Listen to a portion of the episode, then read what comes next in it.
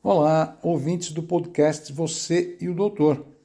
O assunto dessa semana ele é muito importante porque ele vai comemorar o Dia Mundial da Conscientização sobre a doença celíaca.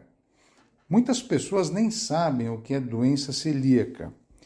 E quem tem a doença celíaca sabe como é difícil viver, conviver, tratar e se alimentar, né? Bem, essa, essa, o Dia Mundial da Conscientização sobre essa doença é no dia 16 de maio. E como nós estamos ainda no mês de maio, eu não poderia deixar de lembrar a todos vocês o que é a doença celíaca, como a gente descobre, qual é o diagnóstico, enfim, quais são os principais sintomas. Então, a doença celíaca é uma doença autoimune, ou seja, o seu organismo produz anticorpos contra um, um, um, um tipo de alimento chamado glúten. E a hora que entra o glúten no seu corpo, o seu corpo tem imediatamente o sintoma de. Não é uma alergia, mas é uma intolerância. E o glúten que está presente é uma proteína, né? O glúten é uma proteína que está encontrada no trigo, na aveia, cevada, no malte, centeio e nos seus derivados, né? As massas, pizzas, bolo, pão, biscoito, cerveja, uísque, vodka, vinho, tem vinhos que tem também glúten, alguns doces. Então, quando entra esse tipo de alimento no corpo, o intestino imediatamente sabe que tem alguma coisa errada aí. E o que ele faz? Ele tem uma reação autoimune, os anticorpos vão lá e produz uma alergia. Então o intestino fica inchado, fica inflamado, como se você tivesse uma alergia a perfume.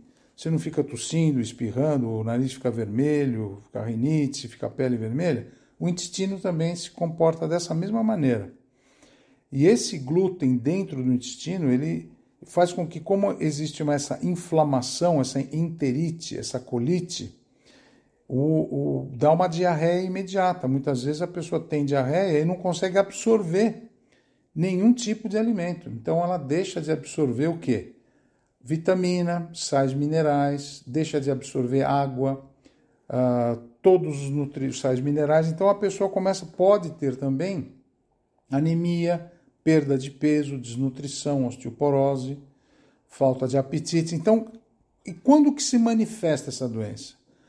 Logo que você, depois de dois a três anos de vida, quando a criança tem dois, três, quatro anos, cinco anos de idade, ou mesmo na fase adulta, ainda não aparecem os sintomas e de repente a pessoa começa a ter intolerância ao glúten. Então, quando chega aqui no consultório, ela tem diarreia ou prisão de ventre, dor abdominal, você vai ver a barriga, a pessoa fala: Nossa, doutor, acabei de comer, por exemplo, um prato de massa, eu já fico com inchaço na barriga, parece que eu engordei 20 quilos. E, e, e isso aí é a intolerância ao glúten, chamada doença celíaca.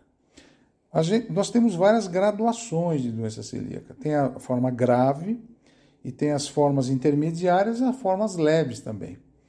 Então, o, o principal é a gente sempre lembrar e fazer diagnóstico. Né? Então, toda vez que você tem essa perda de peso, ah, ou então tende a ficar anêmico, osteoporose, a barriga muito inchada, às vezes tem diarreia, às vezes não, é importante fazer diagnóstico porque você pode estar com algum tipo de intolerância. E atualmente muitas pessoas não só têm intolerância ao glúten, como intolerância à lactose, intolerância a outros alimentos. A gente observa no dia a dia que alguns laboratórios aqui de São Paulo já são uh, especializados em fazer esse exame para gente. Antigamente era muito difícil. Eu, quando morava nos Estados Unidos, era mais fácil. Lá eu mandava uma amostra de sangue para o laboratório da universidade e eles me mandavam o perfil de que tipo de alimento a, o paciente era intolerante ou alérgico. Agora aqui no Brasil já tem laboratório que vem até com mais de 200 tipos de alimentos que são alérgicos ou intolerantes, então facilita muito. É um exame de sangue rápido, facilita muito o diagnóstico. E então, pra, antigamente o diagnóstico da doença celíaca era mais difícil. A gente tinha que fazer biópsia do, biópsia do intestino, tirar um pedacinho do intestino para mandar para o laboratório, por meio de endoscopia, colonoscopia, né? Atualmente não, com esse exame de sangue é mais rápido, mais fácil e muito mais confiável também, menos invasivo. Mas se a pessoa não quer nem fazer exame, o que a gente pede para fazer é tirar o glúten. Tirar o glúten da, da, da dieta e ver se melhora ou não. Muitas vezes a melhora é imediata. Né? Então, quando você tira essa proteína da alimentação, você vê o paciente já falou: Nossa, doutor, mas ah, melhorei muito, estou mais forte, durmo melhor, estou mais bem-humorada, mais bem-humorado. E, e, e, como que a gente faz para tirar o glúten, né? Como é que eu faço para chegar em casa e, ou no restaurante? Como é que eu faço? Bom, atualmente, nos supermercados e nos mercados, a maioria dos lugares já tem produtos que não usam glúten. Então, se você compra, por exemplo, pão sem glúten, você pode comprar pão sem lactose, macarrão sem glúten, uh, já tem até cerveja sem glúten né, que você pode comprar. E porque não tem um remédio que você tome para melhorar. Uh, não é como a, a, a, intolerância à lactose, que você toma, por exemplo, a lactase, que é o que falta, né, para quem não tem a, para quem tem intolerância, você fica pode tomar leite, toma lactase que acabou o problema. Mas não é como esse tipo de intolerância. Quem tem doença celíaca não tem cura.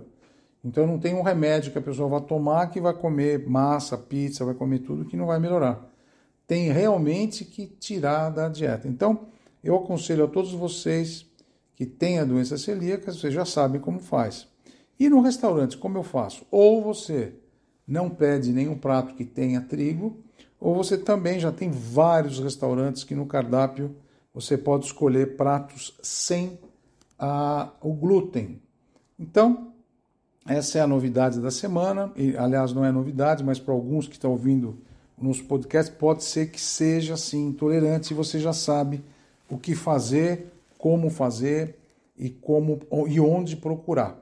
A maioria dos supermercados já está com a porta aberta para esses produtos aí que sejam bem-vindos mesmo. Espero que vocês tenham uh, gostado do tema dessa semana.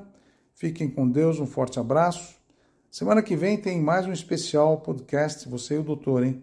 Nossa plataforma aqui está indo muito bem. E não esqueçam de ver o programa. Quadro Você e o Doutor na Record TV no, no programa Hoje em Dia. Forte abraço a todos. Tchau, tchau.